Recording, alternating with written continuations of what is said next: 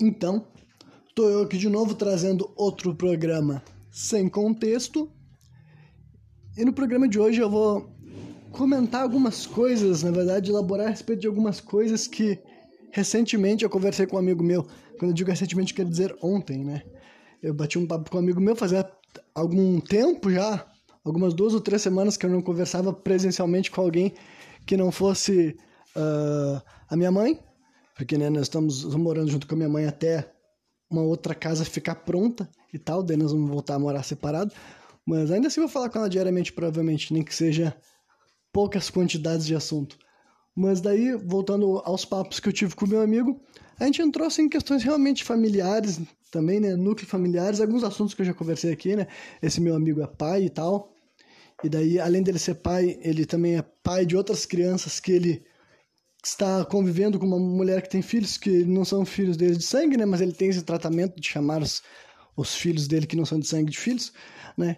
Então, ele está vivendo um núcleo familiar bem mais cheio de pessoas na volta dele, ao contrário de mim, né? Que até a gente recentemente fez um programa sobre antinatalismo também. Então, todas essas diferenças assim e tal, e fora também todas as histórias de ao longo da vida, né, que a gente vai crescendo, que a gente vai se formando. E daí um dos assuntos que eu conversei com ele, que é um negócio que eu já tinha separado de tá discorrendo a respeito aqui num programa sem contexto, é sobre assim, uma característica que hoje em dia também observando sobre como que eu sobre como que eu me criei, eu acredito que também foi uma das coisas que definiu o meu caráter em alguns pontos, sabe? Eu acredito que por eu não ter tido muitas figuras de autoridade e pouquíssimo envolvimento de figuras paternas, principalmente, eu acredito que realmente eu não tenho uma facilidade muito grande sempre para lidar com figuras de poder, com figuras de autoridade, sabe? Eu acredito que uh, essa também essa foi outra razão pela qual também me senti muito autodidata.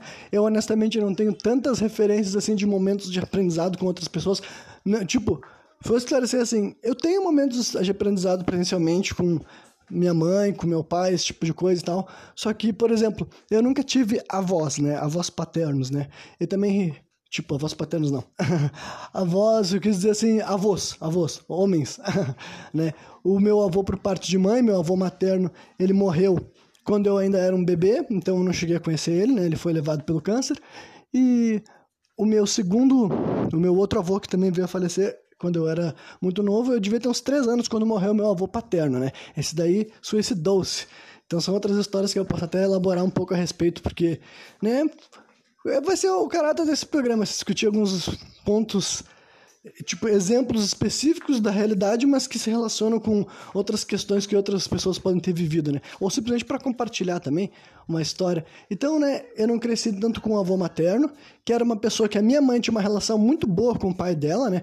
Recentemente fiz um programa que eu menciono como a relação dela, aquele programa que eu falei sobre o transtorno de personalidade narcisista, eu destaquei o quanto que a relação da minha mãe com a mãe dela era terrível. Então, com esse pai dela, ela tinha uma relação muito boa, né? Ela tinha um carinho muito grande por ela, por ele, sempre falou muito, muito bem do pai dela, né? Porque, honestamente, essa é a única referência que eu tenho dele, sabe?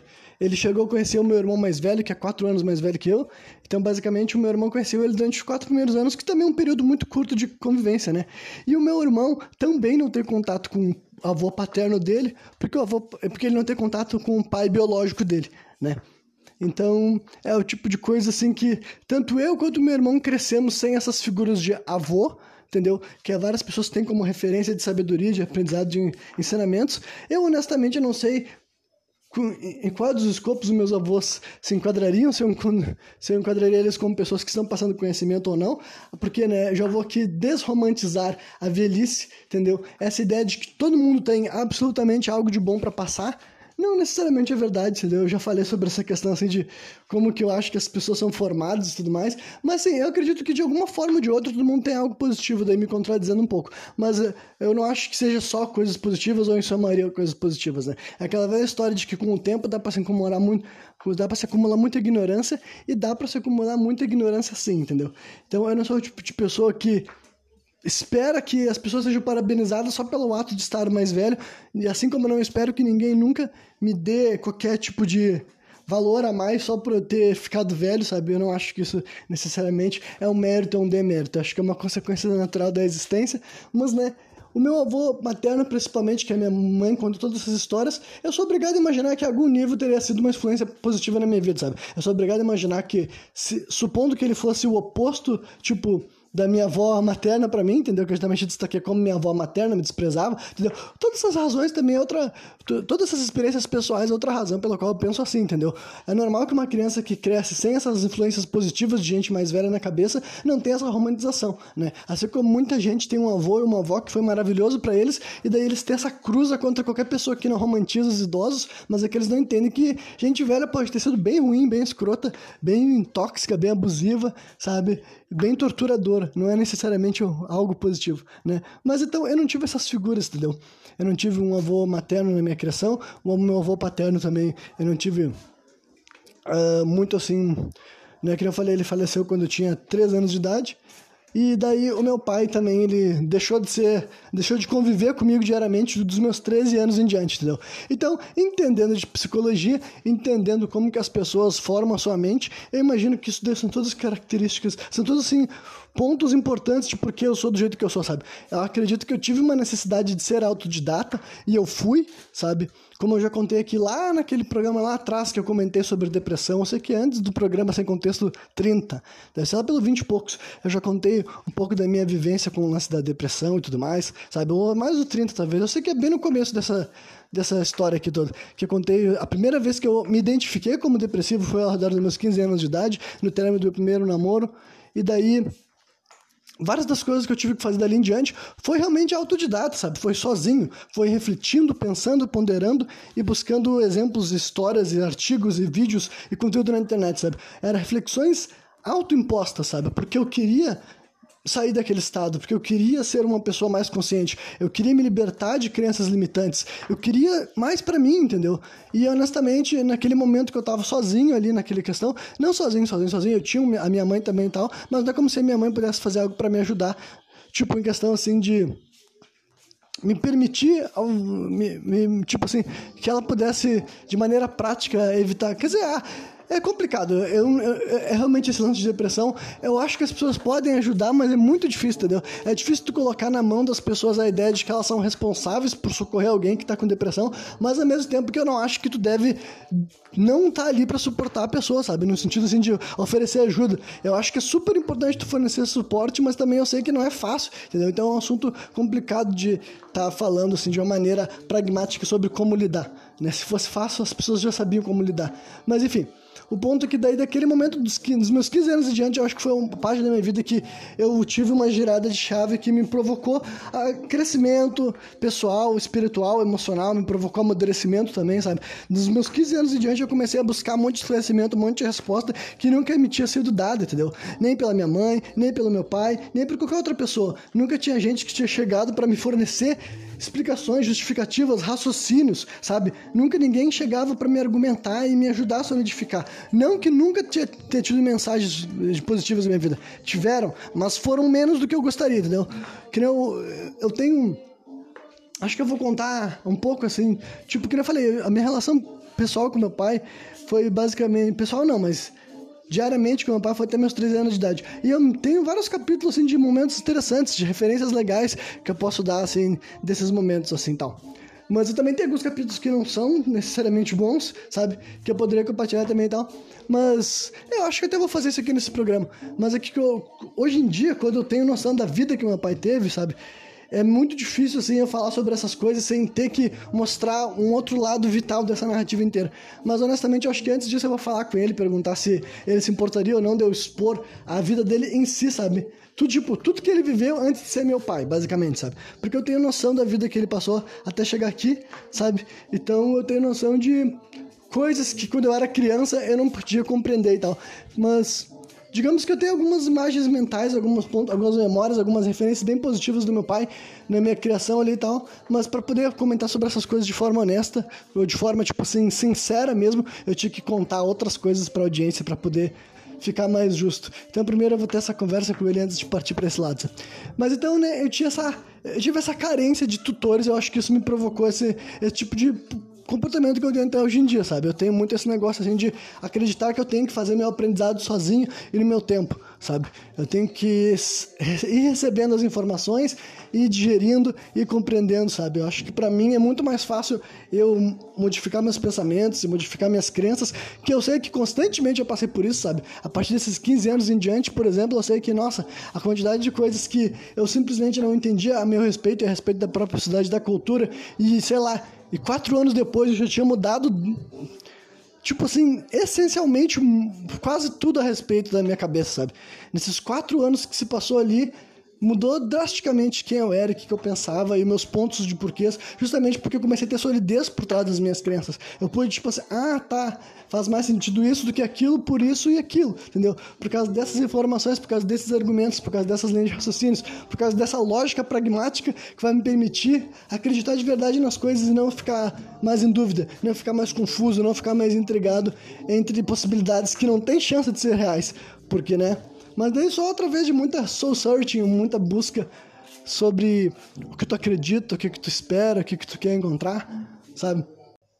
Mas daí, saindo um pouco assim do âmbito pessoal, sabe? Agora eu vou deixar de lado essas questões que eu tava falando mais especificamente dos meus pais. Agora eu tô abrangendo o escopo, tô falando, tô indo para aquela parte que eu vou fazer uma discussão antropológica da sociedade, da cultura, observando várias coisas que eu já vi, entendeu? Falando dessa questão de núcleos familiares, de educação parental, vou começar a opinar sobre várias coisas, justamente porque assim, várias vezes as vivências que tu tem são pontos de referência e depois conforme tu vai vendo outros exemplos, tu tem comparativos. Tu consegue consegue identificar padrões ou falta de padrões, sabe? Tu consegue simplesmente entender mais a respeito do como o mundo funciona de uma forma mais real, uma forma mais pragmática, sabe? Sustentada na realidade e não em simplesmente numa uma única, num caso isolado ou na tua única experiência limitada, porque todas as experiências são limitadas, sabe? Independentemente de quem tu seja, tu nunca vai viver o suficiente para englobar tudo. Então a empatia, a interpretação, tu conseguir se colocar num outro lugar e para isso tu tem que ter os pontos de referência, tu tem que ter as histórias, tu tem que ter as narrativas, tu tem que ter as descrições, tu tem que ter o detalhamento necessário para te conseguir ser capaz de entender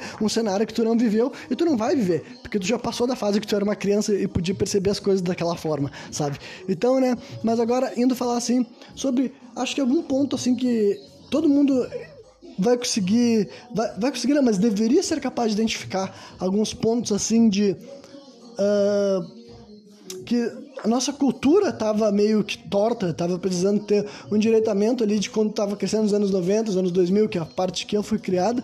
É um assunto que já lidei várias vezes assim e tal, que eu vou dar alguns exemplos de como eu me lembro de questões assim que pais, homens principalmente, sabe, passavam nessa hora de ser ser o pai, de ser o educador, sabe? Nesses anos 90, anos 2000, algumas coisas assim que eu observei que tipo assim, olha, esse daí um negócio que conforme eu olhando para trás sei que isso acontecia muito, sabe? Eu posso identificar que não era o ideal. Basicamente é sobre essa questão do machismo da forma mais clara e plena, sabe?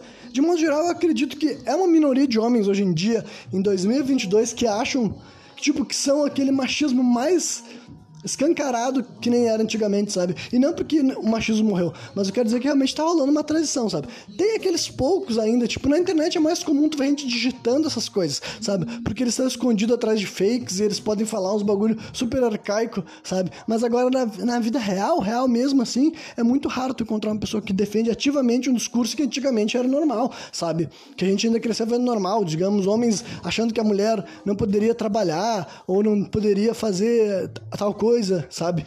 A gente sabe que, claro que essas coisas ainda existem, sabe? Em algum, em, mas o ponto que eu tô querendo dizer é que isso foi mudando, sabe? Eu acho que quase todo mundo aqui cresceu com um pai machista, sabe? Eu acho que é muito difícil alguém que tá me ouvindo aqui sabe, que tem a minha idade, seja um pouco mais novo ou mais velho do que eu, dizer assim, ah não, meu pai não era machista. E se tu, não, se tu tá falando isso, se tu negar isso, provavelmente ou tu tá mentindo para ti mesmo, ou tu pensa igual ele e tu não nota, sabe? Porque é o tipo de coisa que para mim não é difícil, sabe? Eu me lembrar de situações que meu pai fazia esses comentários sexistas, mas eu quero dizer que é o seguinte, ainda acho que meu pai fazia muito, muito, muito menos do que vários outros caras da época dele, sabe? E em parte eu não sei muito bem por quê. Porque, tipo, ele não é, de maneira nenhuma, meu pai não é uma pessoa uh, politizada, é muito menos relacionada à esquerda, sabe? No programa, que se eu fizer um programa focado nele, vocês vão entender por que, eu tô falando isso com segurança. Então não é como se ele fosse um cara progressista de ideias, mas ainda assim, pelo menos, ele era menos arcaico, sabe? Até a questão de ser homofóbica também. É quase, quase certo que, os teus, que, que o teu pai fosse homofóbico também, e tu ouviu teu pai falando vários comentários homofóbicos a respeito de várias questões, sabe? De como ele problematizava. Eu já dei um exemplo há muito tempo atrás, sabe?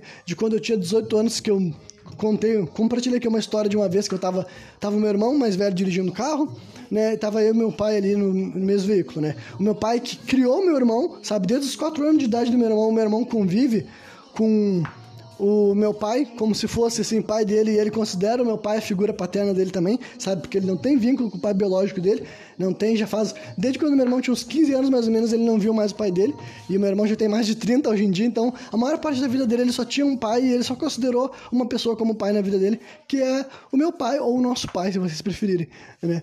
E daí então, né, o ponto que eu tava querendo dizer é que assim, uh, pai, pai, pai, porra, agora eu me perdi que eu tava falando uh, machismo, homofobia. Ah, sim, então, tava no veículo, né? O meu irmão dirigindo o carro, e meu pai no carro com ele, e daí meu pai soltou um comentário que, tipo assim, foi meio feito com um teor de piada, mas eu acredito que poderia ter um grau de verdade ali também. Mas ele falou com o sorriso no rosto, ele falou bem assim: ah, não, eu tô feliz que vocês estão. Assim, era uma época assim de final de ano, sabe? Um bagulho assim nesse período, tô feliz que vocês estão com saúde, isso e aquilo, biriri, barará. Fez uns comentários assim, e no final, ah, sabe que você sempre pode contar comigo, né? Só tipo, só espero, só espero que, tipo, tipo, eu prefiro, eu, espero, eu prefiro que você se torne traficante do que vir me dizer que virou viado, que virou puto. Fez um comentário assim, deu com um sorriso no rosto, com um bagulho assim, tipo, que foi o que se pediu, tipo, homofóbico, sabe? Isso pode ter sido uma piada totalmente assim, ó, olha, totalmente só piada, ironia, sarcasmo, meu pai não tem nenhum grau de homofobia dentro dele. Pode ser, mas honestamente eu não acho que seja o caso. Eu acho que simplesmente é um, é um exemplo de como pessoas de uma geração mais antiga pensavam descaradamente e honestamente eu acho que isso aqui, acho que acontece menos. O que eu não tô dizendo que não existe. Acho que existe sim, mas quer dizer que é um avanço, sabe? Eu acho que esse é um tipo de coisa que eu posso falar que, sabe, posso meter meu bedelho, posso enfiar meu dedo na história e dizer que nenhum homem que tá me ouvindo aqui, que é pai, deveria se problematizar com a sexualidade do filho, entendeu? Tu nunca deveria se preocupar se teu, pai, se teu filho é homossexual ou não, sabe? Nunca deveria ser um ponto de referência. E que nem eu falei, para mim esse momento não foi um negócio assim que foi trágico, tudo é que eu só olhei pro meu irmão, meu irmão olhou pra mim e deu um sorriso, tipo assim, aquela sorriso, tipo assim, ai, ai, nem vamos, tipo, não tem muito o que falar, sabe? Tipo, né, porque, né, é o jeito que o cara pensa e honestamente eu até acho que, falando bem a verdade, eu acho que conhecendo meu pai intimamente, que nem eu conheço, eu tenho certeza absoluta que se eu fosse homossexual e falasse para ele sobre isso, ou até bissexual, se eu fosse contar para ele que eu tenho esse tipo de tipo de relação, eu aposto 100% de certeza que ele não ia, tipo, talvez ele demoraria um tempo para aceitar, blá blá blá, mas eu aposto que ele não me renegaria, que nem aquelas histórias mais horríveis, sabe? Que são histórias reais, que é o ponto de eu querer me meter nessa história. Existem seres humanos não só homens, entendeu? Eu vou deixar bem claro também que essas, eu tô usando homens como referência, sei lá, porque eu acho que uh, é mais fácil a gente exemplificar. Mas eu sei que isso aqui tudo pode ser aplicado para mães também, sabe? Eu acredito que muita gente que teve experiência com mãe homofóbica pode compartilhar esse tipo de história, né? Mas eu quero te dizer, então, esse tipo de comentário, sabe? Então, uh, o que, que eu tava perdendo? Eu acho que eu perdi um pouco a linha de raciocínio porque eu comecei a fazer muitos esclarecimentos. Ah, tá. Mas então acho que esse é o tipo de coisa que ninguém que tá me ouvindo aqui deve achar que, ah, se o meu filho for homossexual, eu vou. não vou gostar, sabe? Isso nunca deve ser ponto de referência. E eu acredito que já meio que já rolou uma grande mudança nesse ponto, sabe? Eu acho que mesmo meninos e meninas que foram criados por pais rac racistas. é, eu ia. Na verdade, não era isso que eu queria ter dito, não. Mas foram criados por pais machistas. Racista também, mas racista é outra coisa. Não era o foco desse momento aqui, não. Porque, né, é uma coisa mais delicada. Eu tô falando realmente que foram criados por pais machistas ou com esses comentários homofóbicos, sabe? Que acho que é natural que as pessoas tenham dado um passo adiante, sabe? E não vejo isso como problema, sabe? Tu não deveria problematizar a sexualidade de nenhuma pessoa, mas né, do teu filho, muito menos, sabe? Da tua filha também, muito menos, mas não deveria ser o tipo de questão que deveria te. Ah, não, se meu filho for gay, se meu filho for bissexual, isso é ruim para mim, isso é ruim para ele, sabe? E porque, né, tem, tem só os. Não, não só tem os pais que não toleram isso de maneira nenhuma, que não aceitariam, inclusive expulsam seus filhos e não renegam por completo, porque não conseguem, sabe, amar, seja por causa de fundamentalismo religioso, simplesmente por um, uma homofobia muito intrínseca que não permite ele enxergar essas pessoas como elas são, que são equivalentes a ele, com os mesmos direitos, toda a liberdade igual esse pai ou essa mãe tem. Mas, além disso, tem aqueles pais e aquelas mães que dizem assim que, ah, que eles são assim porque eles têm medo da, do que vai acontecer com os filhos dele, de ser perseguido, de ser diminuído, sabe? Mas, cara, isso também é, é um. Não é esse o problema, não é a sexualidade de teu filho que é o problema, é a sociedade, entendeu? É a homofobia da sociedade que é o problema, não é assim que tem que. Não é, não é tu sendo mais uma das pessoas que vai problematizar o jeito dele ser que vai ajudar ele a viver melhor, sabe? Simplesmente tu não vai ajudar ele. O papel da família nesse momento é, é muito óbvio, é continuar sendo a mesma coisa que ele sempre for, sabe? Oferecendo o mesmo suporte, o mesmo carinho, sabe? Deixando bem claro que aquela pessoa não perdeu nem um pouco do espaço, nem perdeu nem um pouco do significado que ela tem para aquele núcleo familiar como sempre teve, sabe? Inserido da mesma forma, amado da mesma forma, e isso não é um problema, sabe? Então esse é o tipo de coisa que eu acho que se eu, se eu consegui crescer nos anos 90, sabe? Eu consegui crescer nos anos 2000. Eu ainda me identifico como heterossexual, cis, branco, blá blá blá, todas essas coisas que as pessoas problematizam. Se eu consigo ter essa mentalidade hoje em dia, eu acredito que outras pessoas com as características igual a mim também podem ter, sabe? Eu não acho que esse tipo de coisa seja assim. Uh, impeditivo, sabe? Eu não acho que isso sustente, mesmo ter sido criado. Que nem eu falei, eu acho que meu pai é menos do que a maioria, sim, sabe? Ele nunca foi tanto incisivo. Apesar desse exemplo pontual dessa piada, eu não tô destacando como se meu pai fizesse isso sempre, regularmente. Realmente eu acho que não. Eu acho que meu pai é muito menos preconceituoso do que vários outros homens da geração dele. Realmente, sabe? Assim como provavelmente eu sou muito menos preconceituoso do que vários homens da minha geração, sabe? Então eu acho que é um bagulho que vai acontecendo, são os seus momentos, e eu acredito que algum dia pode ser instaurado, sabe? A gente pode conseguir desproblematizar esse lance da sexualidade, sabe? E ninguém se preocupar com a orientação sexual do seu filho no sentido de, tipo assim, ah, se, for, se ele for homossexual vai ser ruim, se a minha filha for lésbica vai ser ruim, sabe? Isso daí não, não, não tem que ser enxergado dessa forma.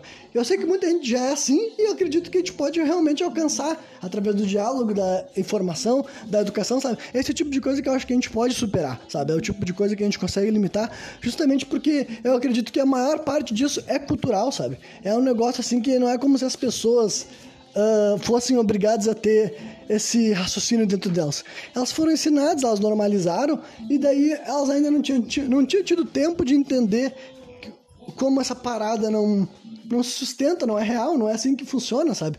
Que sexualidade humana é assim, sempre foi e vai voltar a ser, sabe? Tem que deixar essa naturalidade e esse tipo de coisa não ser pauta, não ser problema, não ser discussão, sabe? Não ser razão para ser enfim, algo que simplesmente fica fica uh, sempre em alta e as pessoas sempre querendo perseguir né, e tudo mais. E eu acredito que aqui no Brasil já tá, tipo, comparado com o grande mundo, sabe? O Brasil ainda deve ser um lugar menos homofóbico do que vários outros lugares aí que ou relacionamentos homossexuais ainda são proibidos. E mais uma vez eu vou destacar que eu sei que não é um mar de rosas, eu sei que tem muito preconceituoso ainda, sabe? Eu sei muito bem quem é o nosso presidente e o tipo de pessoa que colocou ele lá no poder. Eu tô, tô totalmente por dentro disso, mas eu quero dizer só que não, não são todos, entendeu? Tipo, agora usei aquela frase clássica, né, do cara que diz, mas quer dizer que não são todos os brasileiros que estão desse lado, porque eu sei que eu sou, não tô desse lado e eu aposto que tu que tá me vindo tem grande chance de tu também não ser uma pessoa que tá que está querendo que seja assim, sabe? Que haja essa perseguição. E daí também Outra coisa relacionada a essas figuras paternas da nossa geração, anos 90, anos 2000, é o quê? É o machismo, sabe? É um bagulho que quase 100% das mulheres que eu conheci auto-identificavam seus pais como machistas, sabe? Eu acho que em todas as mulheres da minha vida que eu conversei e consegui conversar o suficiente para saber um pouco da tipo da relação dela familiar com os pais e tipo esse tipo de coisa, teve só uma única guria delas, de todas as mulheres que eu conheci, que falou assim: "Ah, não, meu pai era massa, meu pai era incrível". E em momento nenhum ela falou: "Ah, mas ah, não, agora eu tô, vou tô anulando o que eu falei, agora que eu me lembrei assim que ela contou capítulos de tipo de coisas que na cabeça dela foi um machistas retrógradas do pai dela e que ela não entendia porque que ele era tão legal para outros lados, mas nesse lance do sexismo ainda era grudado na cabeça dele. Ah, não, então ah, desculpa, gente, eu perdi o tempo de vocês. é, então, né, então vou, vou voltar para outra linha de raciocínio. Não, nenhuma mulher que eu conheci identificou seus pais como não sendo sexistas. E daí o que eu quero dizer com isso? Talvez seja realmente Talvez, talvez. Seja realmente uma, uma coisa natural que é impossível de driblar, entendeu? Nenhum homem do mundo vai conseguir criar uma filha sem que a sua filha enxergue ele como machista. Talvez seja isso. Porém, eu gosto de pensar na possibilidade que pode ser realmente uma, um sexismo cultural gigantesco que pode ser estreitado, sabe?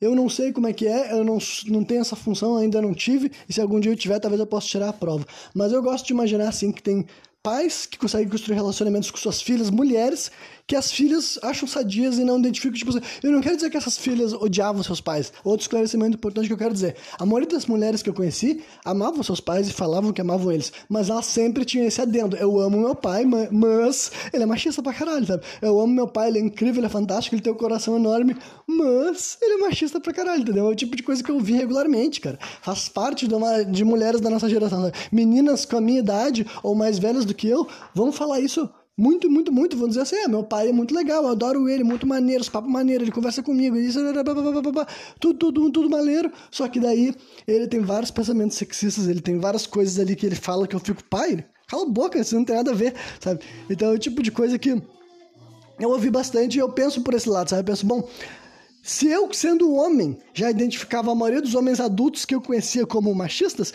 eu consigo acreditar que mulheres sentiam isso ainda mais, entendeu? Se eu que não era mulher conseguia ver problema nos discursos de vários homens da minha volta, ficava assim, mano, esse cara tá falando uns bagulho que simplesmente não tem o menor fundamento, sabe? Só pra deixar bem claro essa noção de sexismo, cara, olha só. para deixar ainda mais escancarado pra quem não entende do que, que eu tô falando. Eu acredito que há diferenças culturais entre homens e mulheres. Tu pode me falar que tu, tu pode levantar um comportamento tipicamente masculino, tipicamente feminino, e a gente discutir sobre os elementos culturais que elevam as pessoas a agirem de tal forma e aquela. E eu também acredito muito, muito menor parte em uma influência biológica de momentos específicos, sabe? Tipo questão hormonal, que vai diferenças de gênero por questões hormonal. Mas embora também essa questão hormonal é diferente de pessoa para pessoa, então por isso que eu dou muito menos crédito, sabe? Não é como se todos os homens produzissem a mesma quantidade de testosterona, por exemplo. Na verdade, nenhum homem produz a mesma quantidade de testosterona que o outro. Então, tem muita. Isso daí muda bastante. Assim como o ciclo menstrual de mulher, não é como houvesse um padrão específico de mulheres, entendeu? Mas e, sexismo é essas convenções rígidas, sólidas, sabe? Que é tipo assim, porra, coisas que a gente ouvia, sabe? Ah, mulher não sabe dirigir. Tipo assim, como assim mulher não sabe dirigir? Ah, tem gente que fala assim, ah, estatisticamente falando, mulher faz isso, mulher comete mais acidente e tudo mais. Tá, mas isso daí, tu tá acreditando que é porque ela é mulher, tu acha que é porque ela é mulher, ela não pode aprender a dirigir tão bem quanto um homem? Daí é sexismo, caralho, porque não tem comprovação sobre isso, sabe? É a mesma coisa com quando eu já falei sobre estatísticas de suicídio, sabe? Eu não acho que o homem precisa se matar mais do que a mulher. Não é necessário, sabe? Atualmente o homem se mata quatro a cinco vezes mais do que a mulher.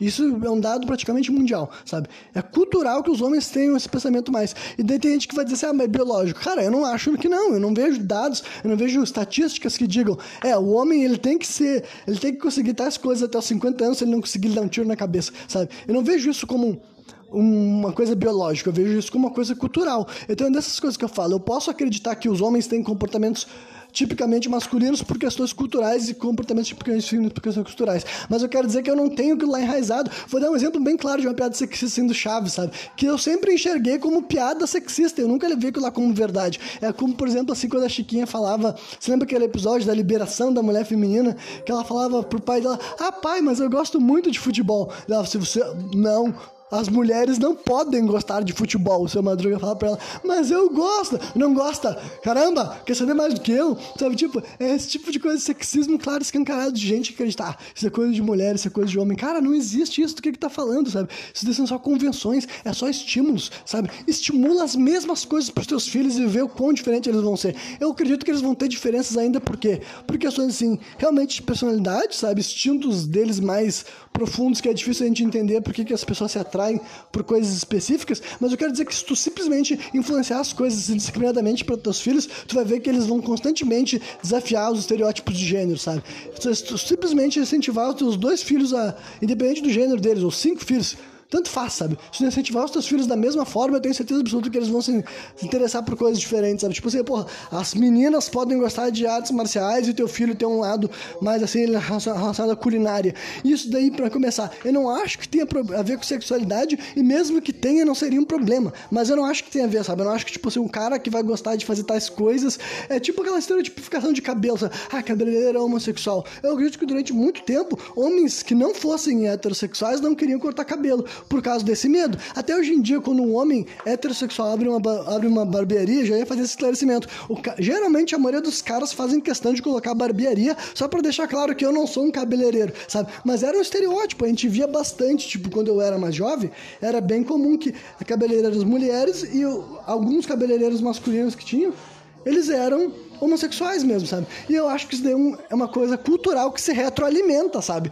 As pessoas estabelecem, é, quem corta cabelo é mulher ou gay, né? É homem afeminado. As pessoas estabelecem isso e cria-se uma, uma cultura que fica mostrando que é assim mesmo, sabe? Tipo, olha só, é exatamente isso que acontece, porque as pessoas ficam estigmatizadas, sabe? Mas daí depois, naturalmente, entendeu? Não porque foi uma agenda esquerdista, sabe? Eu não acredito que essas coisas acontecem por Uh, tipo, pode acontecer por intenção política, com certeza. Mas eu quero dizer que esse lado daí, na minha opinião, foi uma, um progresso real da sociedade, justamente porque eu acho que muitos, muitos rapazes, mesmo que eles não sejam sabe, de esquerda, mesmo que não sejam progressistas, eles cresceram, no, ainda assim eles fazendo parte da base da sociedade, ainda assim eles sendo criados por pais machistas, eles crescem e eles pensam, ah não, cara, eu não vou falar as, exatamente as mesmas coisas que meu pai dizia, sabe, eu não vou pensar as mesmas coisas que ele falava justamente porque tem toda essa diferença, sabe, cultural, social que rolou, sabe? A velha questão de masculinidade frágil é outra coisa que eu gosto de combater, sabe? A masculinidade, a masculinidade frágil é o exemplo mais claro de coisas que tu enxerga, fam a famosa masculinidade tóxica que eu aponto, sabe? Essas questões de machismo, de sexismo, sabe? É, dá pra te ver, o que é masculinidade frágil? É quando o homem sente que a masculinidade dele foi ferida. E o que que fere a masculinidade de um homem? Cara, várias coisas, mas isso tem a ver com as convicções pessoais dele, sabe? Porque ele acredita que ser homem está vinculado especificamente a um sentimento, a um pensamento, a uma sensação, sabe? Se pra ti a tua definição pessoal particular, no teu íntimo de masculinidade, tá muito ligada a alguma coisa específica, eu vou dar um exemplo assim mais claro, que até eu, sendo um cara que eu me considero assim mais desconstruído do que a média dos homens para a maioria dos assuntos relacionados a esse tipo de coisa, eu vou contar para vocês então até uma coisa que eu ainda tenho que me autopoliciar demais para impedir que isso me abale. Vamos falar assim de brochar, sabe? Um bagulho assim que até hoje é o exemplo mais claro de masculinidade, de masculinidade frágil, sabe? É o homem que não se, tipo, não, é que não se permite brochar, mas que é tipo assim, o cara que interpreta a brochada como uma ofensa à masculinidade dele. Ele pensa que ele, tipo, a gente vê esse padrão se repetindo, sabe? Vários homens temem e se escondem e fogem e tremem sobre a ideia de brochar, muitos não escondem que já brocharam, sabe? Muitos têm problema de voltar a ter uma relação sexual. E quando eu tô falando isso aqui, cara, masculinidade frágil também é uma possibilidade da sociedade. Outra coisa que eu vou deixar bem claro. Vou tirar esse fardo das nossas costas, sabe? Vou tirar esse fardo das nossas costas porque, né, só para deixar bem claro, essas questões de machismo e tudo mais existiam também vindo de partes de mulheres, entendeu? Vinham parte de mães. É que eu vou, exemplo, os masculinos para ficar mais fácil e não ficar tendo que ser tão abrangente, sabe? Mas eh, toda muita gente foi criada por ouvindo opiniões machistas de suas mães, sabe? Tanto meninas quanto rapazes, sabe? Muitas mulheres têm mães super machistas e elas sabem disso, que as mães delas cobravam um monte de coisa delas e ignoravam os filhos homens, porque as mães delas também eram machistas, sabe? Então, a masculinidade frágil é um conceito que foi criado, alimentado e mantido pela sociedade inteira, sabe? Não acredite naquela papo de patriarcado, não, sabe? a problematização da impotência sexual masculina é uma via de duas mãos, cara. Eu vou dar, eu vou até englobar outra coisa. Qualquer pessoa que tem acesso à internet e tu vê assim os, os, memes populares, se tem duas coisas que é padrão de zoar o sexo masculino, é o que? A impotência sexual e tamanho do órgão genital dele, sabe? São duas coisas que as mulheres regularmente, diariamente, tu vai ver alguma mulher reclamando desse tipo de coisa, sabe? Vai usar para atacar um homem isso daí. Então, isso daí é um exemplo de um estereótipo que justifica essa masculinidade frágil, sabe? A sociedade não deixa, não, não normaliza esse tipo de questão, sabe? Começando por esse negócio assim de de, de entendeu? Eu acredito assim que. Tenho certeza que eu já brochei na minha vida, mas acredito que deve ter sido uns, uns dois ou três capítulos já. E várias vezes. E tipo, eu sempre sei o que, que acontece, sabe? Sempre, todas as vezes que eu brocho, eu sei exatamente a razão. É que eu não tô afim de, na real, eu não tô afim de transar, mas eu tô fazendo de conta que eu tô, sabe? E várias das coisas que me fazem brochar, eu sei o que, que é, problemas, é estresse, são as coisas que eu já li o suficiente para entender como que funciona o corpo humano e entender esse tipo de coisa, sabe? Mas ainda assim, eu mesmo tendo esse nível grande de consciência de esclarecimento, eu fico com uma pequena dúvida dentro de mim e eu tento me, tipo, é, eu sei dentro de mim intimamente que na próxima relação sexual eu vou querer me reafirmar, sabe? Eu vou ter tipo assim, não, tudo bem, tudo bem, brochei aqui, mas na próxima vez que eu for transar, tem que ser essa a transada, entendeu? Eu tenho que mostrar para mim mesmo, tenho que provar para mim mesmo, sabe? Então esse daí é um exemplo de que até nisso, até eu sendo uma pessoa super consciente saber assim, vou dar todo o raciocínio aqui para quem não tem essa noção que eu vou te passar aqui agora, de por que que tu não tem que problematizar. Cara, o teu corpo é uma máquina assim, biológica e também espiritual, mas eu não vou entrar no papo espiritual aqui hoje porque não é o ponto, sabe? Mas biologicamente falando, cara, tu é feito de estímulos, tu é feito de instintos, tu é feito de balanceamento químico, sabe? É isso que dita como vai rolar. Tu sabe muito bem que tu tem que tu tem ereção. Uma coisa assim, uma coisa é tu ter um problema de ereção regular, sabe? Tu não consegue transar nunca, aí tu tem que procurar tratamento. Mas agora a brochada que qualquer ser, hum, qualquer ser humano é. Qualquer homem pode acabar experimentando e geralmente experimentam, sabe? Não é como se não acontecesse. Uh, o costuma acontecer, sabe? Então, mas essa brochada que vem uh, ocasionalmente aí e tal, ela acontece por várias, por várias razões diferentes, obviamente, né? Mas é basicamente assim, questões do jeito que tu tá sentindo de vez em quando que teu corpo não tá Tipo, não é porque tu pode achar que tu quer ter aquela experiência sexual naquele momento que tu não necessariamente queira, sabe? Tu pode estar com muito estresse, pode estar pensando em outra coisa, pode estar se sentindo desconfortável por qualquer razão que seja, entendeu? Isso para não falar outras questões, assim, de gente que tem tem gente que tem assim, libido maior, libido menor, tem gente que tem né, mais testosterona ou menos testosterona, e o mesmo homem pode estar passando por um período de menor testosterona, isso tem a ver com a tua alimentação, com a tua dieta, com a tua rotina, como tu, se, se exercita ou não se exercita, sabe? Várias questões alteram isso dentro de ti, então, tipo, é super natural, super compreensível que na vida do homem, por diversas razões que seja, ele vai passar por esses momentos, sabe? Por essas fases, assim, por essas questões. Fases não, por esses acontecimentos pontuais, entendeu? Agora, se é um negócio que se prolonga ou que se repete, pode ser um negócio também que se retroalimenta, né? Aquela velha história do cara que ele brocha uma vez, daí ele tá assim muito preocupado com aquilo lá, ele faz com que aquilo lá se torne um problema e não aconteça também na próxima vez também, entendeu? Mas de modo geral, esse deu um exemplo claro de masculinidade frágil, mas o mesmo ponto quero dizer é claro, eu não tô dizendo que é um bagulho assim simples de mitigar, simples de eliminar, que nem eu falei para vocês aqui, esse daqui é uma das coisas que eu até posso dizer que me ataca também, sabe? Depois eu vou passar para outras coisas que realmente não eu sei que, tipo assim, não são mais, tipo. Não tem como esse tipo de comentário, com esse tipo de questionamento uh, incomodar a meu senso de masculinidade, mas eu sei que para muitos outros homens eles se incomodam e eles problematizam esse tipo de questão, né? Mas esse deu um exemplo assim, e que nem eu falei, é uma coisa que tá na mão de toda a sociedade, sabe? Não é como se o gênero feminino pegasse leve com essa questão, elas realmente, muitas. É, quando digo elas também, não, estou generalizando um pouco, mas não é todo mundo que faz assim. Mas qualquer pessoa que tá sendo honesta, que, que tá me vendo, vai saber que é. Eu já vi um monte de mulher reclamando, ou questionando, ou apontando, sabe? Usando brocha como ofensa, basicamente, como se fosse assim. Como se for realmente esse passivo de crítica fosse um erro do cara, fosse culpa do cara, sabe? Honestamente, não é uma questão de culpa, mas, né? E a outra coisa, questão que eu comentei, era basicamente, assim, o tamanho, assim, do órgão genital masculino, né? Do pênis, do pau, do caralho, como vocês quiserem chamar. Basicamente, é o tipo de coisa, assim, que não dá para negar que, por mais que a sociedade avance, evolua, progrida, esse passa-pauta nunca deixa de ser ainda motivo de debate, motivo de discussão, sabe? E honestamente, eu confesso, eu imagino que qualquer homem que tiver um Tipo, cientificamente falando, eles dizem que o micropênis é, tem menos de 10 centímetros, né? Então eu consigo imaginar que qualquer homem que tem um pênis desse tamanho deve ser um grandíssimo problema, sabe? É o tipo de coisa que só quem tá, tem essa vivência, se quiser expor e quiser compartilhar, pode dizer como é. Porque, tipo assim, não adianta eu falar aqui do lado de fora e dizer, ah, não, isso daí é qualquer coisa que qualquer homem consegue passar por cima.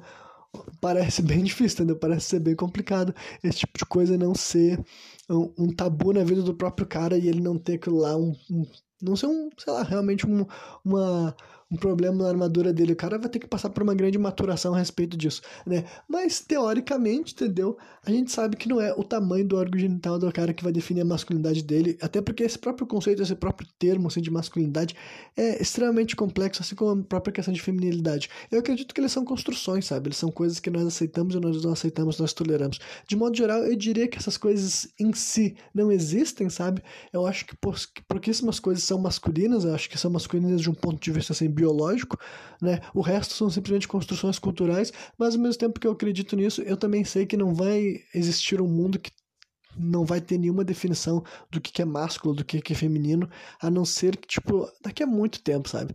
Então, o meu ponto realmente é expor para mim, assim, os problemas maiores, mais gritantes, mais problemáticos, entendeu?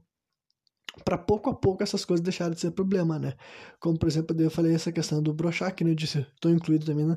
Não é fácil desproblematizar isso, mas para ver essa desproblematização, tem que ser um processo que toda a sociedade, pouco a pouco, vai ficando de acordo e os homens têm esse tipo de naturalidade para ele poder passar por aquilo lá e outros homens, quando ouvir aquilo lá, sabem reagir e não fazem de conta que não, nunca aconteceu ou fazer o cara se sentir mal, enfim. E as mulheres envolvidas também. O negócio também no órgão genital também. Eu sei que vai ser um debate, sempre vai gerar polêmica, sempre vai gerar opiniões, mas de modo geral também, que nem eu falei, homens e mulheres ainda colocam o tamanho do pênis do cara nesse tipo de discussão ainda, sabe? Como se fosse argumento positivo ou negativo a respeito da pessoa. Isso acontece muito ainda, seja através de piadas, de zoeiras ou de memes, ou até de papos mais sérios, sabe? Isso é diferente de falar de preferências do que, que a pessoa gosta para ser. Isso é totalmente diferente, mas eu quero dizer que vocês estão conseguindo entender o ponto da, da questão, né? E daí passando por essa questão assim de masculinidade frágil para outras questões assim mais Uh, que eu posso dizer assim que não, hoje em dia não me incomodo, mas quando essas coisas me incomodavam, eu também entendo que não era culpa minha de estar me incomodando por aquilo lá. Na verdade, era culpa das pessoas problematizar aquilo lá, sabe? Por exemplo, assim, a própria questão de cabelo comprido, por exemplo, várias vezes. Hoje em dia que eu consigo ter essa escolha, para mim ser um negócio assim indiferente, não é nada que alguém possa comentar a respeito disso que vai incomodar, sabe? Justamente por questões de esclarecimento, né? Mais informações sobre se um cabelo comprido, tipo, a gente veio de uma geração que ainda estava muito manchada pelaquela ideia que homens não poderiam ou não deveriam ter cabelo comprido. Isso para não falar sobre questões assim de emprego, sabe? Que não toleram ou ainda que tipo não toleravam ou ainda não toleram. E questão militar por exemplo tem várias convenções a respeito desse lance do cabelo recentemente que problematizou né? Mas culturalmente sempre existiram homens de cabelo comprido em culturas diferentes tinha significado diferente. Tanta pessoas da de nossa etnia europeia ou uh, indígenas também e orientais também, sabe? A cultura do cabelo comprido existiu em vários espaços, cabelo comprido masculino, no caso. Existiu vários espaços, em muitos lugares era visto como vaidade ou como símbolo de masculinidade também, sabe? Eu particularmente gosto só por questões, assim, sei lá, acho que tem a ver comigo, combina comigo, eu me sinto bem, sabe? Pra mim não tem uma construção muito avançada a respeito disso, mas, né, ao longo da minha, várias vezes da minha vida, quando eu deixava esse tipo de coisa dentro da minha cabeça, assim, ah, vou ter meu cabelo comprido, várias vezes acontecia coisas ali naquele meio do caminho que me faziam me sentir desencorajado, sabe? Desmotivado. As pessoas não. Talvez até hoje em dia a maioria das pessoas ainda não lidem tão bem, sabe? Talvez eu esteja né, vindo do meu, da minha compreensão, de aceitação, de compreensão, que eu acredito que a maioria das pessoas aceitam isso de maneira tranquila. Mas, de modo geral, mesmo depois de adulto, já ouvi vários comentários, várias observações, vários olhares, sabe? E esse é o tipo de coisa também que tem a ver com né? Pode, pode entrar nessa questão de masculinidade frágil, porque as pessoas têm uma, é uma métrica tão estrita do que, que era ou não ser homem que violar aquilo lá minimamente já pode fazer com que um cara se sinta incomodado, sabe? E várias vezes o cara que tem a masculinidade muito frágil, ele se sente incomodado pelo comportamento do outro homem, tá ligado? O homem que tem alguma conduta que ele não é visto como né? Eu, por exemplo, sentar com a perna cruzada, sabe? Outra coisa que eu já comentei. Sempre tive esse costume. Até hoje em dia acho confortável sentar com minhas pernas cruzadas, sabe? E eu já vi um monte de comentário, tipo, que eu acho muito engraçado, sabe? Mas, na minha opinião, só expõe como as pessoas são preconceituosas, como elas são homofóbicas, e como os homens, de modo geral, têm masculinidade frágil. Porque realmente é engraçado que, de vez em quando, eu, vou fazer isso completamente natural. Mais uma vez, é um bagulho que veio com o tempo, sabe? Quando eu era mais jovem, eu tinha, por ser criança, então a minha masculinidade era mais frágil, pelo que eu ainda não tinha compreensão clara do que, que eu podia e o que eu não podia fazer, sabe? O que que...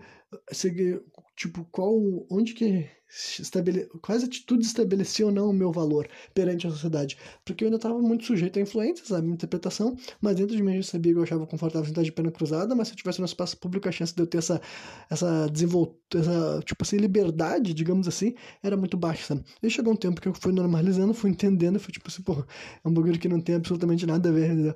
mas até hoje em dia já acontece de ocasionalmente eu fico com a perna cruzada no espaço público e eu, notoriamente, na hora que eu cruzo as pernas, eu vejo que alguém direciona olhar para mim como se alguém tivesse, tipo assim, peraí, esse cara cruza a perna, será que ele é homem? então, hoje em dia eu acho muito engraçado, sabe? Porque, honestamente, eu acho que comparado à grande maioria das, dos homens que me circulam, a minha masculinidade é muito menos frágil do que eles, porque, sei lá, as coisas que eu me exijo basicamente não tem muito a ver com o meu gênero, sabe? Tem a ver com o que eu espero que eu, enquanto indivíduo, busque o que eu espero que eu, enquanto indivíduo, persiga os meus próprios valores morais e éticos, sabe? Que eu cobro e exijo de mim, mas honestamente eu não vejo muitas coisas, eu não abraço muitas coisas referentes ao meu gênero, sabe? Não tenho muitas convicções a meu respeito, que pelo menos dentro da minha cabeça eu penso que essa é a minha obrigação.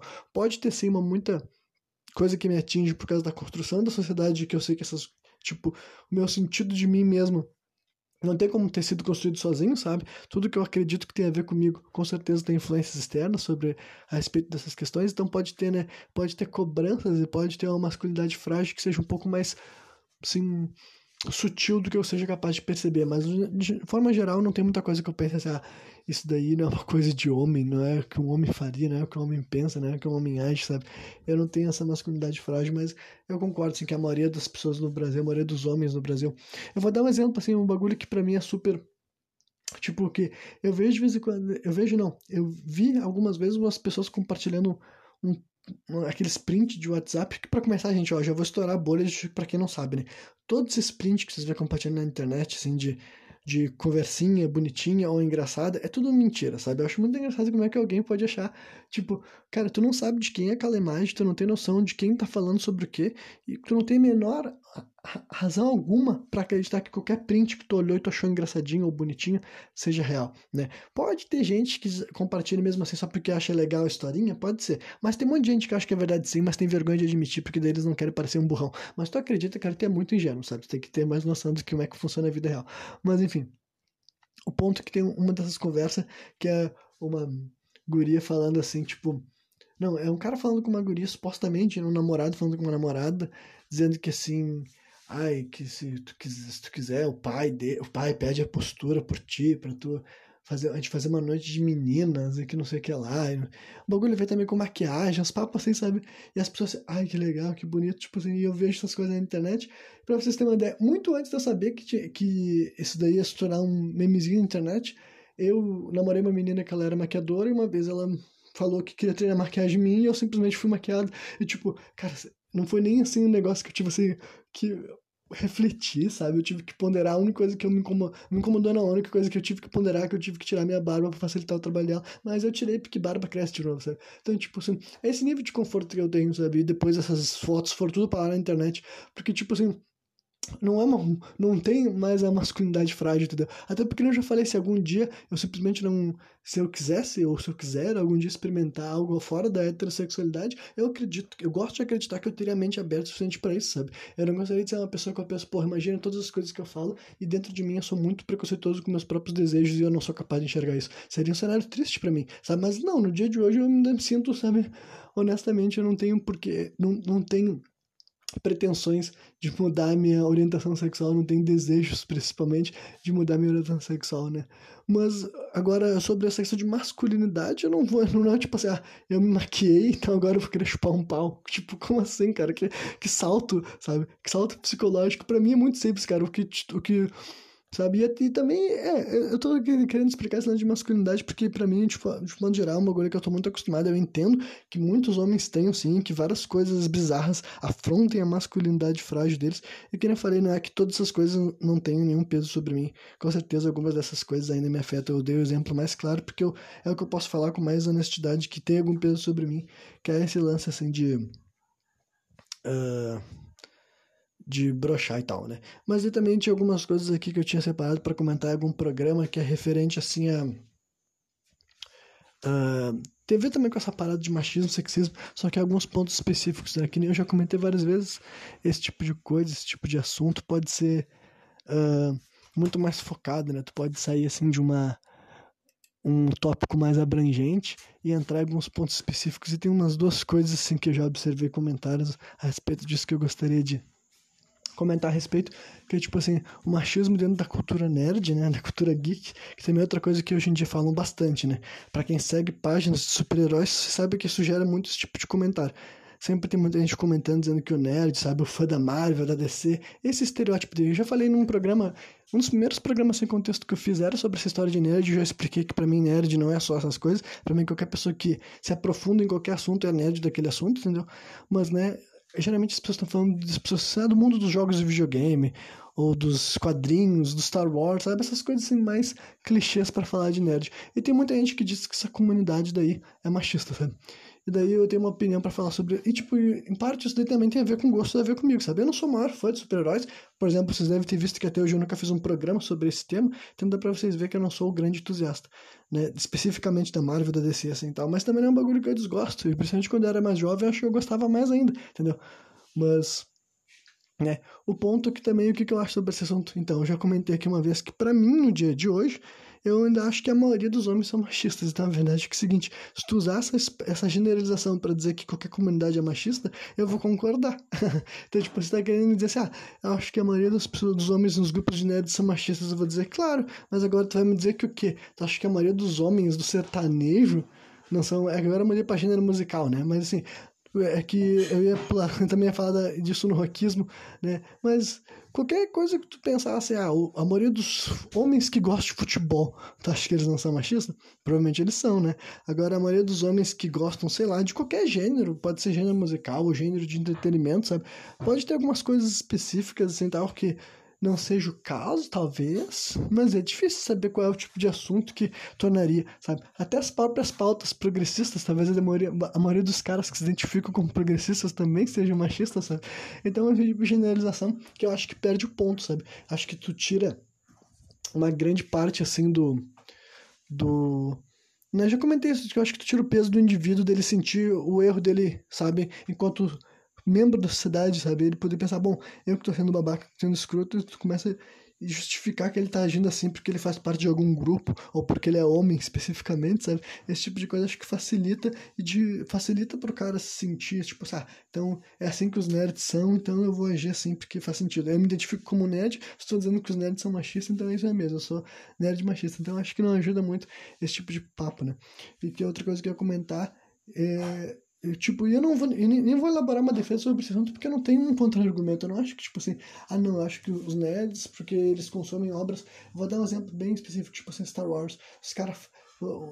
As pessoas falam assim, ah, como é que o cara vê Star Wars e não sabe sobre que é uma revolução, uma rebelião contra o sistema, contra a ditadura, como é que o cara pode ser nerd, fã de Star Wars, e ainda assim na vida real ele ser a favor da volta da ditadura militar que tem gente que fala isso. Em primeiro lugar, eu não acho que é todo mundo que é assim, entendeu? Então, por isso que eu acho que a generalização é babaca. Com certeza deve ter muita gente que é fã de, de quadrinho, meninas e mulheres. Meninas e mulheres. meninas e meninos, sabe? Homens e mulheres que são considerados nerd dessa forma mais simplista, né? Esses geeks, digamos assim. E eles não são necessariamente machistas ou preconceituosos, entendeu? Então, acho que essa generalização perde ponto aí também, né? Mas, o que, que eu ia falar sobre assunto que agora que eu me distraí dando esclarecimento daí também.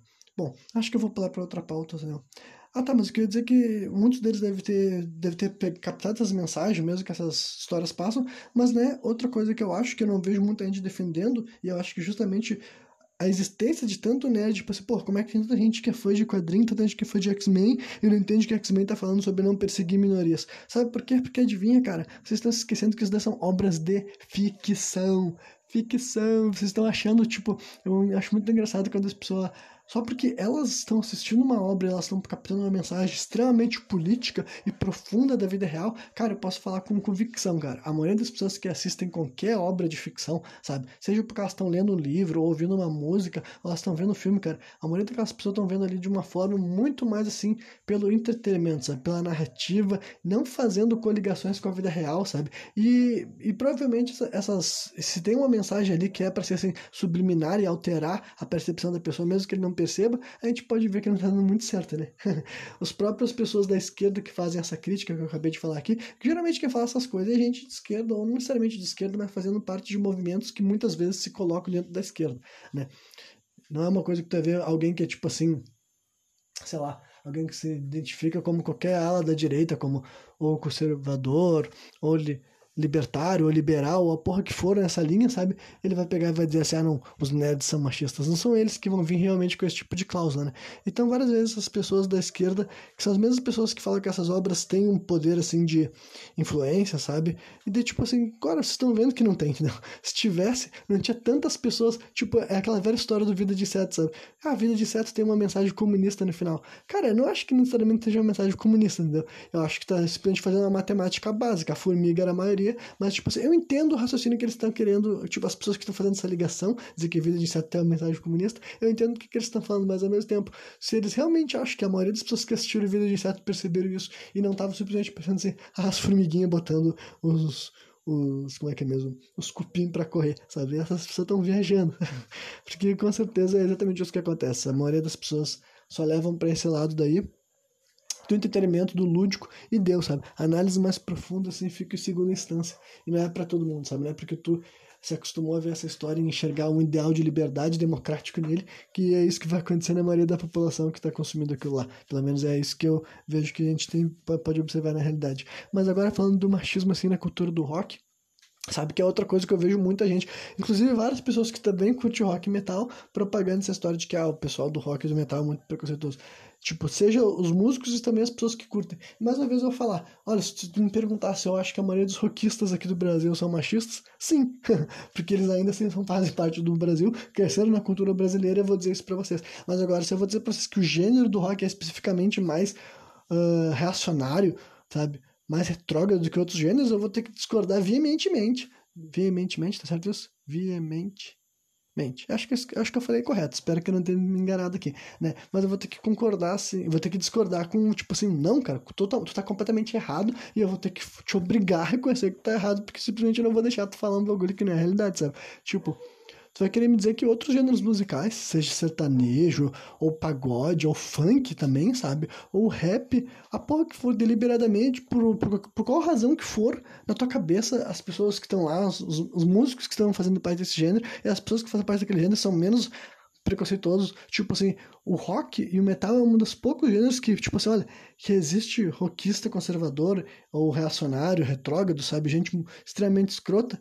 Eu não tenho a menor dúvida de que existe. Mas, ao contrário de todos esses outros gêneros que eu falei, o rock e o metal é um dos poucos que, de forma clara, explícita e deliberada, prega contra a opressão, que foi um bagulho que eu falei ontem ali, entendeu?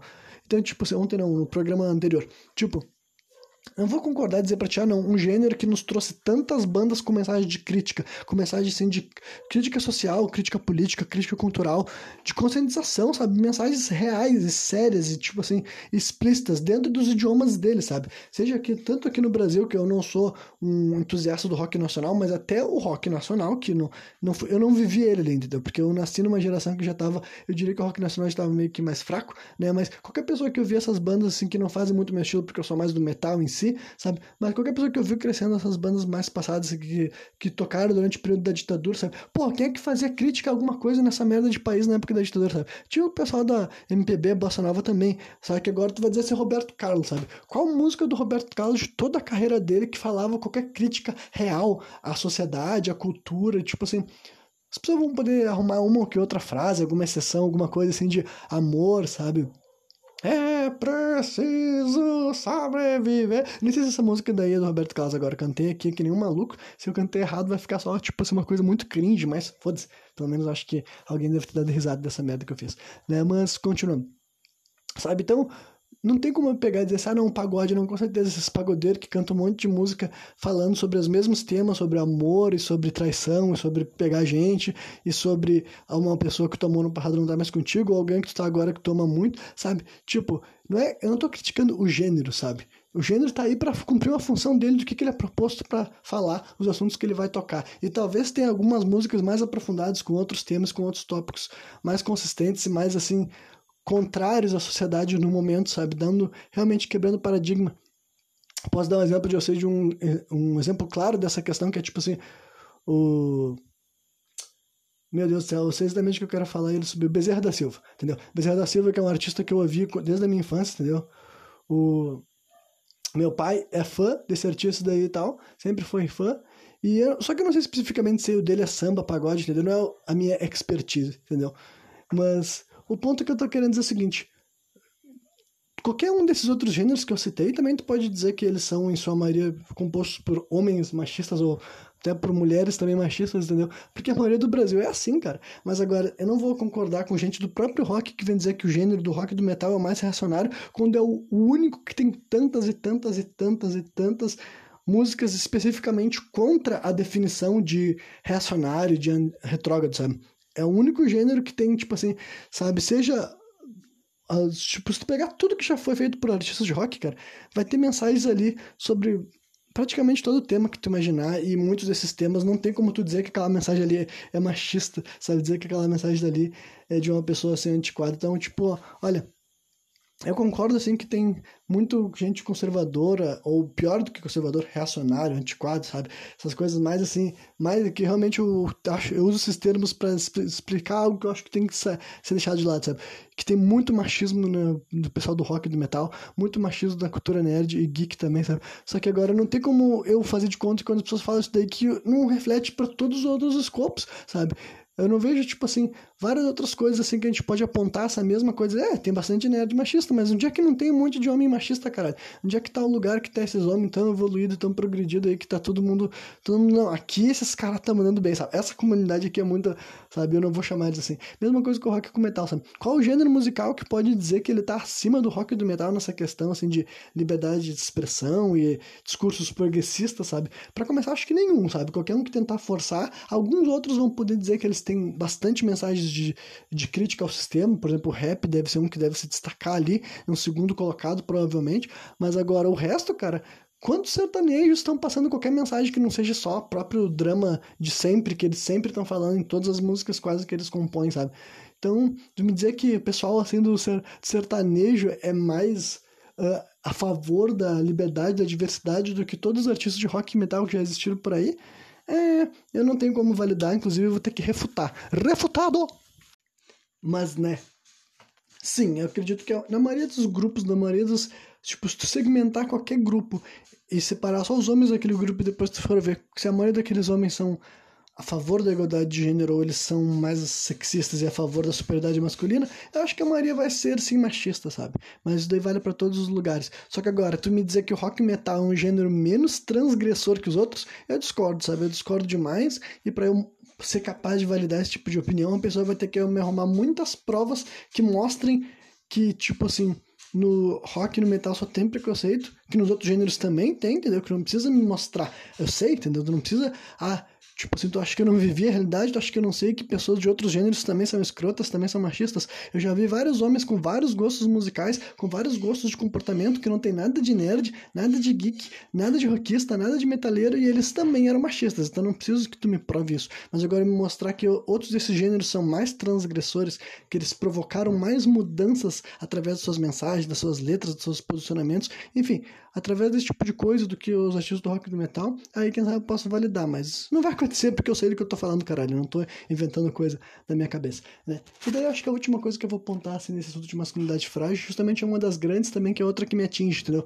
Porque eu já, tipo, tem, cara, realmente, masculinidade frágil é um negócio que tem vários momentos, tu pode, é muito fácil tu identificar quando um homem está sentindo que alguma coisa ofendeu a masculinidade dele e ele se incomodou e ele vai ficar assim, ah, irritadinho, sabe? E é, é, insuportável, sabe? É muito chato viver perto de um cara que tem masculinidade frágil, porque tu não pode falar as coisas para ele. Tipo, em primeiro lugar, ele não entende nada sobre nada, sabe? Ele não consegue se expressar que nem um ser humano real, por causa que ele acredita em um monte de coisa, um monte de coisa assim que simplesmente não tem convicção em nada, sabe? É só uma limitação cultural, sabe? É um bagulho assim que tu fica assim, caralho, mano, isso daí não tem nada a ver, entendeu? E a maioria desses caras são frustrados, eles se incomodam com um monte de coisa, entendeu? São aquela velha história assim, de, tipo assim, de Uh, aquela exemplificação que diz que quem se incomoda muito com homossexualidade, por exemplo, ele pode ter algo mal resolvido, sabe? E eu sei que isso aqui é uma simplificação meio que não sustenta tanto assim na realidade, sabe? Porque, né, é, não tem efeito prático de tu mostrar isso, mas em parte eu acredito que é o cara que, tipo assim, mano, pra ele, ele acha que ele tem que estar o tempo inteiro mostrando que ele é homem, até talvez, não sei se até quando ele tá sozinho, mas quando ele tá na presença de outro homem, ele tá, tipo assim, sabe? Com um monte de bagulho assim, cara, te acalma. tu, é, tu, tu, é homem de qualquer jeito, não importando nada a teu respeito, sabe? Tu não vai deixar de ser homem por qualquer razão. Mesmo que tu fosse homossexual, tu não deixaria de ser homem, mas, né? Eu entendo que realmente é um preconceito muito grande, sabe? É um bagulho assim. Por isso que eu também sou a favor de combater, sabe? Masculinidade frágil também entra no, no fator de masculinidade tóxica, porque são crenças o quê? Limitantes que os homens têm a respeito deles mesmos e a respeito dos outros gêneros, geralmente, né? Porque a masculinidade frágil geralmente vai ter alguma coisa a ver com pensamentos sexistas, o cara vai fazer diferenciações entre o que uma mulher pode ou não pode fazer, sabe? E, né, várias, daí, tipo, eu tava pensando agora se eu ia passar para outra parte disso daí, desse lance da ansiedade frágil, ou ia terminar falando do, educação parental, porque agora que eu me lembrei que nesse mesmo programa eu tava falando sobre educação parental. Né?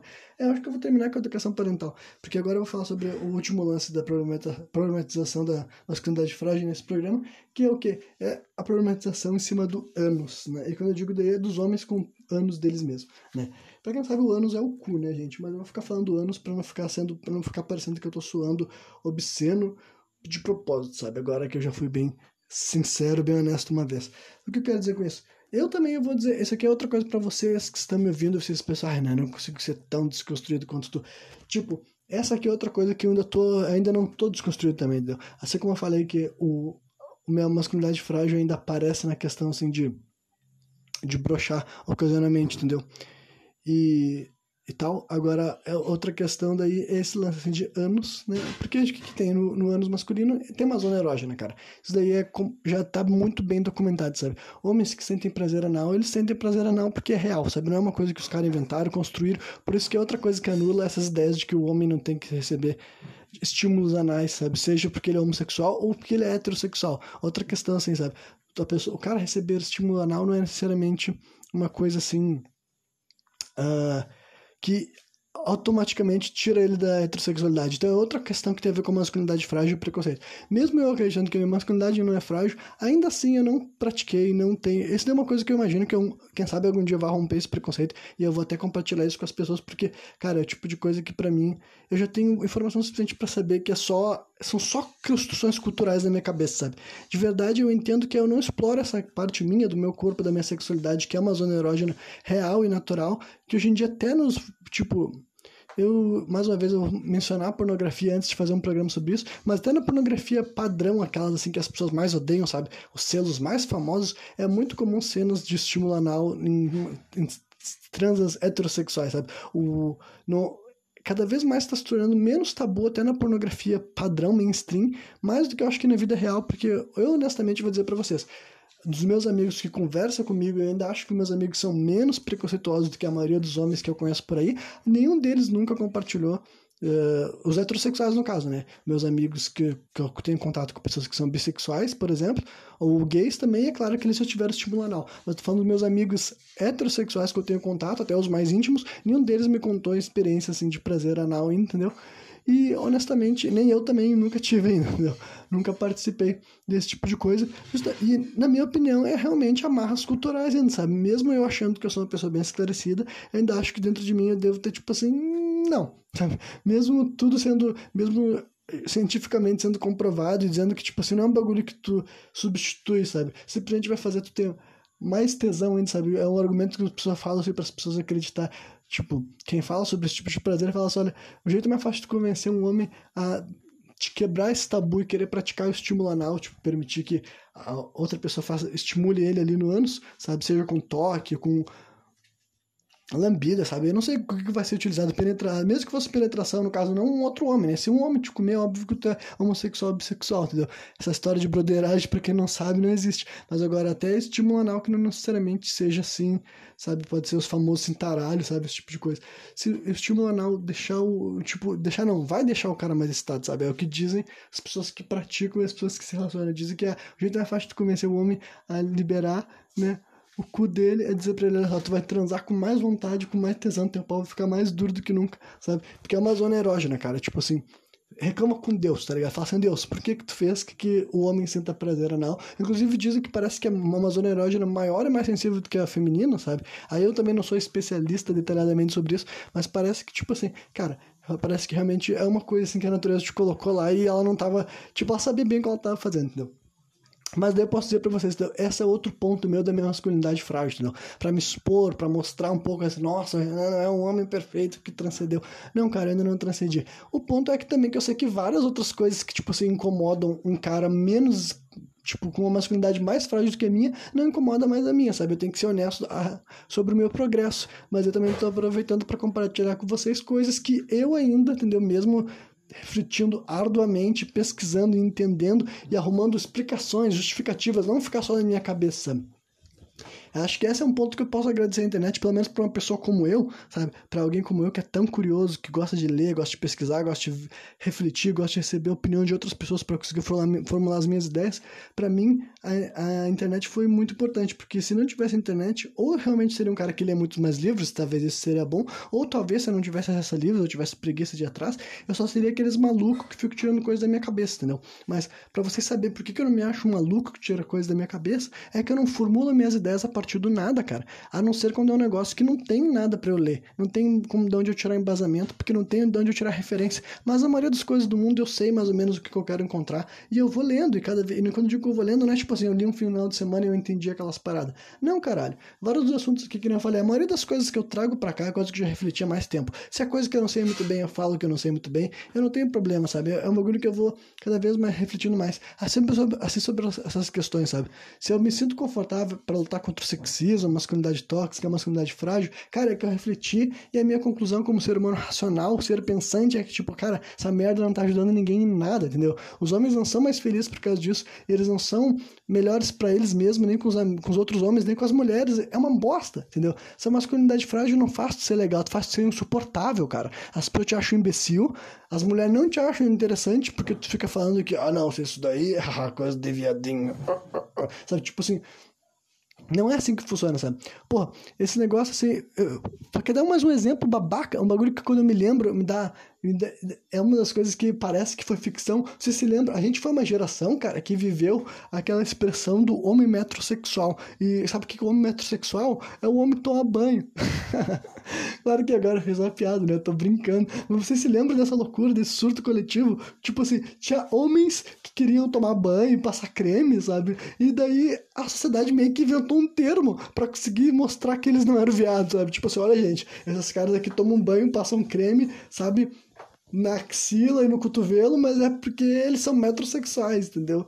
Eles não são viados. Tipo assim, cara, cara, que sociedade maluca, cara, homofóbica, preconceituosa, sabe? Arcaica, retrógrada, mas ainda bem que esse termo morreu, pra ver que como a sociedade faz o trabalho dela sozinha, sabe? Ninguém teve que pegar, tipo assim, Tipo, simplesmente vamos perseguir a metrosexualidade. Se é um bagulho estúpido que não faz sentido, simplesmente viu, ah, tá, não faz sentido separar entre heterossexual e metrosexual os homens que tomam banho. É simplesmente a gente normalizar pra esse bando de Neandertal que, olha só, se tu se cuidar contigo, tu não é menos homem, caralho. Essa é outra coisa também que eu nem, nem entrei muito na pauta, sabe? Mas, tipo, eu não sou, eu, pra mim, cara, eu não tenho costumes estéticos mesmo, real. Para vocês terem uma ideia, não uso nem shampoo no meu cabelo e já vai fechar três anos, sabe?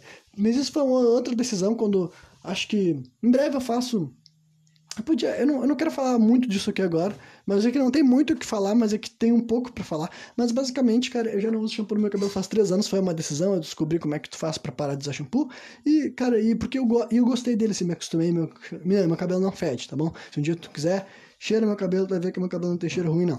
Entendeu? Só que também não tem cheiro de shampoo, entendeu? Mas foi uma decisão minha. Então, eu não uso shampoo, eu não sou uma pessoa que tem de, tratamento skincare, sabe? Não tem, não sou, não sou esse cara. Você tá me ouvindo e pensa, ah, então o Renan quer dizer que eu tenho que passar creme. Não, cara, eu não acho que tem que passar creme, entendeu? Eu só acho que tu não tem que ser um imbecil que problematiza outros caras usar, independentemente da razão, cara. Sério, independentemente mesmo, sabe? Por qualquer razão. Se o cara passa creme por qualquer razão, cara.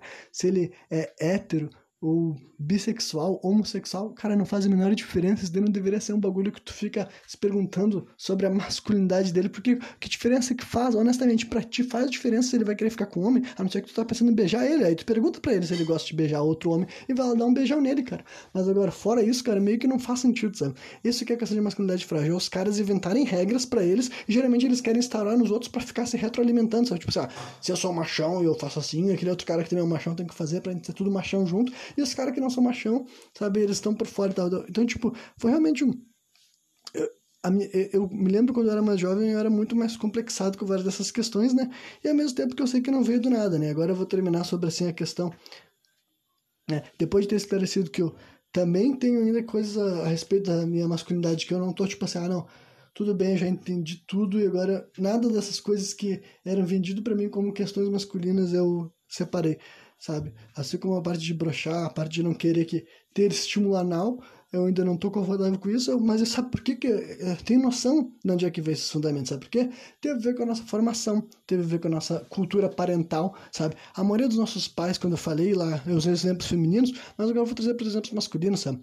Por exemplo, mais uma vez, isso aqui não é para vexaminar especificamente nem o meu pai, nem o pai de vocês, mas eu, por exemplo, eu, eu me lembro de ter ouvido ofensas da boca do meu pai, que era tipo assim, uh, parece uma bicha, ou tu não fala que nem homem, sabe? Esse tipo de expressão, sabe? E é o tipo de coisa que eu tô destacando aqui, não para vocês, tipo assim, ficarem com raiva, ou se sentirem mal, ou achar que eu tô fazendo drama. Eu tô contando o que acontecia. E sabe o que acontece na cabeça de uma criança quando, quando escuta isso? Eu sei o que acontece, entendeu? Então eu tenho certeza que esse tipo de estímulo não deve ter me feito muito mal. Para começar, eu sei que naquela época me sentia muito mal, porque várias vezes não eram coisas que, tipo assim, não era, não era como se eu quisesse ser ou não ser uma bicha, sabe? Era várias vezes meu pai me lembra que problematizava minha voz, sabe? Eu ficava assim, pai, que diferença faz a minha voz? Não sou eu que escolhi, sabe? Se a minha voz é isso, aquilo. É outra coisa que eu me acostumei, porra, fico aqui falando horas e horas e horas.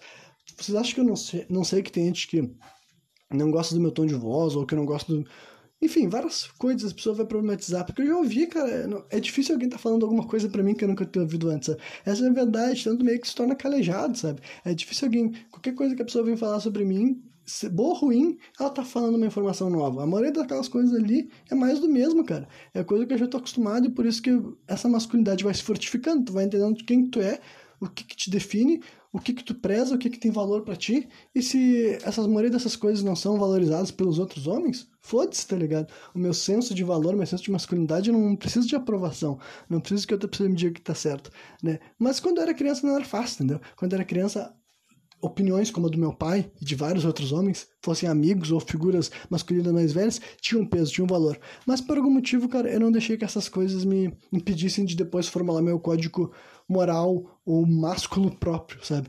Eu não peguei e não reproduzo essas coisas, eu sei que pode esse tipo de coisa que eu posso falar sem a menor dúvida na minha cabeça, sabe?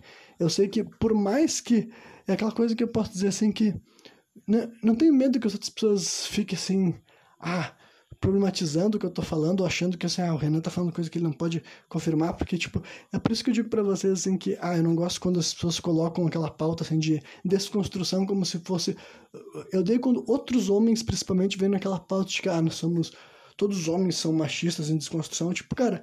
Me desculpa, mas não me coloca no mesmo barco do que tu, porque eu tenho certeza absoluta que eu sou o tipo de pessoa, cara, que, olha, eu não vou diminuir outro cara nunca por esse tipo de questão, sabe? Outros caras podem ainda acontecer isso. Eu sei que não vai acontecer, mesmo se eu fosse pai, entendeu?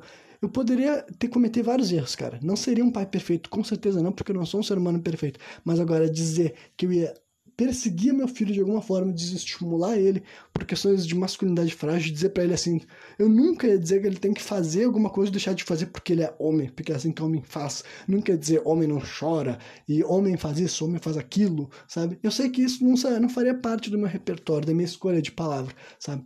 Então, esse é o tipo de coisa que eu acho para vocês. Olha, isso daí é um bagulho da nossa educação parental que tinha que ser mudada, cara. Eu não tenho como defender, não tenho como. Pelo contrário, eu não tô aqui para defender, eu tô aqui para criticar, sabe? Tô aqui para criticar esses pontos específicos, pontuais, entendeu? Mais uma vez, olha, eu amo meu pai, tenho uma ótima relação com ele. Tipo, não ótima, ótima, ótima, mas boa, sabe? Melhor do que a Maria. Eu realmente, em questão assim, de pai e mãe, eu me considero privilegiado, sabe? Eu me considero que eu tenho relações familiares acima da média, mais positivas do que a média, sabe? Acredito que são construções influências positivas na minha vida, mas ao mesmo tempo eu tenho consciência suficiente para saber que não foi só positivo, sabe? Eu tenho maturidade emocional para reconhecer que eu amo meu pai, tenho carinho por ele, ele significou muito para mim e ainda significa, mas eu também tenho maturidade para me lembrar de pontos específicos da minha criação que, tipo assim, será que era legal? Será que foi bom o meu pai ter usado essas palavras comigo em momentos pessoais nossos dentro de casa, cara. Não importava se eram outras pessoas vendo. Era a minha relação com ele, era a minha figura paterna, a estima que eu tinha por ele, a importância que as palavras dele tinham para mim. E no, momento de discussão, no momento de desequilíbrio, os termos que ele utilizava para falar comigo é tipo assim: entendeu? ah, tu parece uma bicha, ou tu fala que nem homem, esse tipo de coisa que acontecia ocasionalmente. Entendeu? Não acontecia sempre, mas acontecia de vez em quando, sabe? E eu entendendo de psicologia, entendendo de formação sabe? De como que alguém forma seu raciocínio, suas linhas de pensamento. E eu posso dizer hoje em dia, cara, não foi bacana. E eu espero que vocês não reproduzam isso, entendeu? Se vocês passaram por afrontas, por críticas da sua masculinidade quando fizeram crianças pelos seus pais, porque eu acredito que nós viemos de uma geração assim, sabe? Eu acho que a maioria de nós passou por assim, porque eu acho que a maioria dos nossos pais eram mais machistas, mais sexistas do que nós acabamos nos tornando. E eu não sei porquê, sabe? Eu sei que muitos acabaram, vão ser igual aos próprios pais, muitos cresceram ouvindo afirmações sexistas e machistas e abraçaram passaram, mas ao mesmo tempo eu gosto de imaginar que até várias dessas pessoas dentro delas elas vão ser um pouco diferentes, porque eu acho que dentro delas elas se lembram que doeu, sabe? Eles se lembram, porra, meu pai falava e fazia uns bagulho para mim que só me machucava, não me ajudou em nada, sabe? Não é sobre, ai, é, é por isso que eu tenho essa crítica, assim, sabe? Porque acho que eu, eu, já falei um pouco disso, mas esse programa eu não sei quanto que vai ficar de duração, mas agora que eu descarrilhei, vou até o final falando tudo que vinha aqui na minha cabeça, sabe? Porque já que eu tô entrando nessas feridas, pessoal, é porque assim, é raciocínio meu de como que eu acho que vai funcionar melhor, sabe? É, pode ter se metendo, pode querendo se meter na vida dos outros, pode ser, cara, mas a minha intenção ainda é positiva, sabe? Se vocês acham que é melhor, ah, eu quero criar meu filho xingando ele, ofendendo ele, eu quero que meu filho seja macho, cara, não vai dar certo. É a mesma coisa quando eu faço as minhas críticas assim, a criar o filho com agressão, sabe? É um raciocínio pragmático da parada. Tem um monte de gente que banalizou, que fala assim, ah, eu apanhei, fiquei, tá tribão. Cara, tu não ficou tribão, sabe? Tu não ficou tribão porque tá apanhando e tu falando isso é mais evidente que tu não ficou bem porque tu não consegue nem reconhecer que não era a melhor forma de passar raciocínio. A maioria das pessoas que foram honestas sobre esses capítulos de levar um tabefe, de levar uma paulada, tu vai saber que, tipo assim, Olha, eu, já aprendi muitas coisas boas com os meus pais, mas nunca foi por causa do Tabef, sabe? Isso daqui é um bagulho que eu sei que é assim, cara, porque é assim que a psicologia funciona. Não é, não é tu na tua cabeça que tu vai mudar a regra de como as coisas funcionam realmente, sabe? Na tua cabecinha, por tu não ter tido instrução suficiente, tu pode achar, olha, o que me evitou de fazer merda era a paulada que eu levava. Não era. Pode ser porque teu pai ou a tua mãe, além de te bater, te educava. Pode ser que, tipo assim, tinha um sermão, tinha uma educação, tinha uma, uma forma assim de tu de racionalizar o porquê, tu entender porquê que tal comportamento era mais adequado ou menos adequado. E daí, antes ou depois disso, o pau comia, e daí tu associa que a, a surra era o, o que servia para tu mudar a tua conduta. Mas agora, cara, não é a surra que resolve nada, nunca foi, entendeu? E nunca vai ser. Entendeu? É uma coisa psicológica, sabe?